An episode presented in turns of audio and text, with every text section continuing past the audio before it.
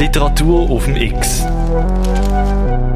Die Lesestaffette auf Radio X neigt sich am Ende zu.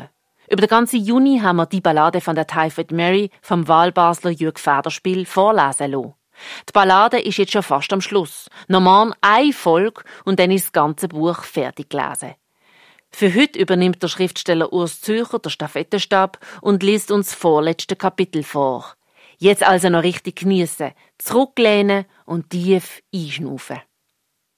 Urs Zürcher, Kapitel 44 Mary kehrte in seine Behausung zurück und begann die Sachen in Kisten und Kartons zu verpacken.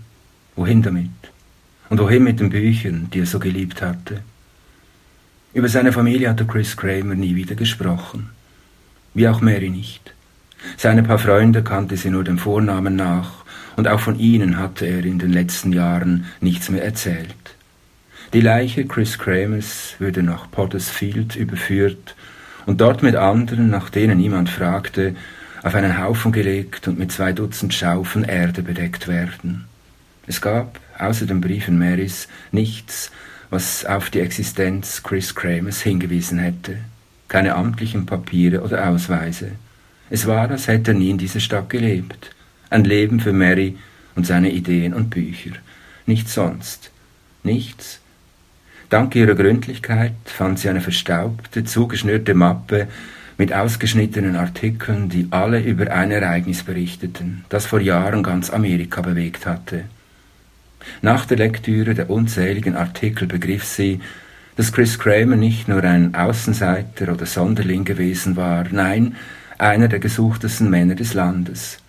Er war seit den frühen 80er Jahren des vergangenen Jahrhunderts Mitglied einer anarchistischen Bewegung gewesen. 1886 in Chicago.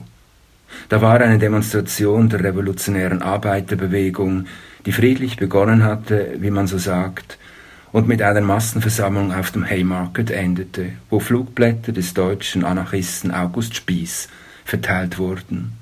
Dann tauchten von überall her 180 Polizisten auf, die den Platz umstellten. Und in eine dieser Polizeigruppen wurde unversehens eine handgebastelte Bombe geworfen. Sie explodierte, tötete einen Polizisten und verletzte mehrere Umstehende. Zwei der am Attentat eindeutig Beteiligten, Fielden und Schwab, wurden mit lebenslänglich Zuchthaus bestraft. Spieß, Parsons, Engel und Fischer, angeblich die Anführer, wurden zum Tode verurteilt und gehängt. Einer, so wusste man, war entkommen, jener, der die Bombe geworfen hatte, aber seine Freunde gaben den Namen nicht preis, Chris Kramer. Mary war stolz und traurig zugleich. Seine Einsamkeit war nicht eine eigene Wahl gewesen, und seine Melancholie war aus den Schuldgefühlen erwachsen. Chris Kramers Erscheinen vor Gericht hätte nichts anderes bedeutet als ein Todesurteil für alle Angeklagten, auch für die zu lebenslanger Haft verurteilten. Keine Feigheit. Er konnte seine anarchistischen Kameraden schließlich davon überzeugen, dass seine weitere Tätigkeit zu gefährlich für alle sein würde. Er habe mit Folter zu rechnen und er sei kein Held, was sich schon aus der Tatsache erweise, wie kläglich und nervös er die Bombe geworfen habe. Er werde in Zukunft der Familie des ermordeten Polizisten jeden entbehrlichen Dollar zukommen lassen. Dies alles war den Randnotizen der Artikel zu entnehmen. Mary fand auch eine gekritzelte Bemerkung. Entweder ist jeder Mensch schuldig durch das, was er tut, oder umgekehrt. Jeder ist unschuldig, trotz allem, was er getan hat. Ich kann mich nicht entscheiden. Man möge mir verzeihen. Gezeichnet Chris Kramer. Mary weinte. Ich, Howard J. Rajid, MD, möchte mich dennoch diesen Sätzen anschließen. Ich bin weder für noch gegen die Euthanasie. Ich stehe auf der Seite des Arztes, der den Gnadenschuss verweigert, und ich stehe ebenso auf der Seite des sterbenden Patienten, der seinen Tod fordert.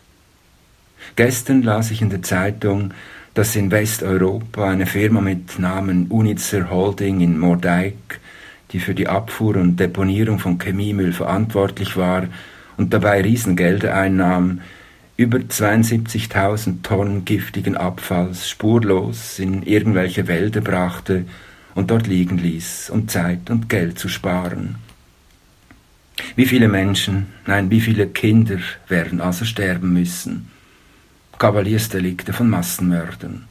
Die Gerichte werden zweifellos mildernde Umstände finden. Die Todesstrafe wird in wenigen Jahren mit solcher Selbstverständlichkeit wieder eingeführt werden, dass weder Befürwortern noch Gegnern Zeit bleibt zu argumentieren. Sie wird ohne vorausgehende Verfassungsänderung vollzogen werden. Vor zehn Minuten rief mich Lea an.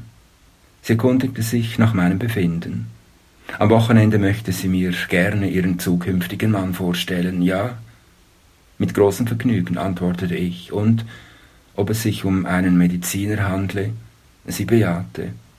Ich dankte Gott und Lea lachte. Gute Nacht, sagte sie. Gute Nacht, Dad. Ich habe mir eine Spritze gegeben und am Fernsehen noch eine Weile einen Film mit Humphrey Bogart angeschaut. Auch ein Arztsohn, du lieber Himmel.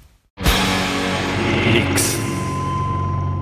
Der Arztsohn, der vor dem Fernsehen da oben verbringt. Wir hören besser Radio X. Besonders noch morgen, wo die allerletzte Folge von der Ballade von der Typhoid Mary kommt. Am 8. Uhr morgen und in der Wiederholung am 5.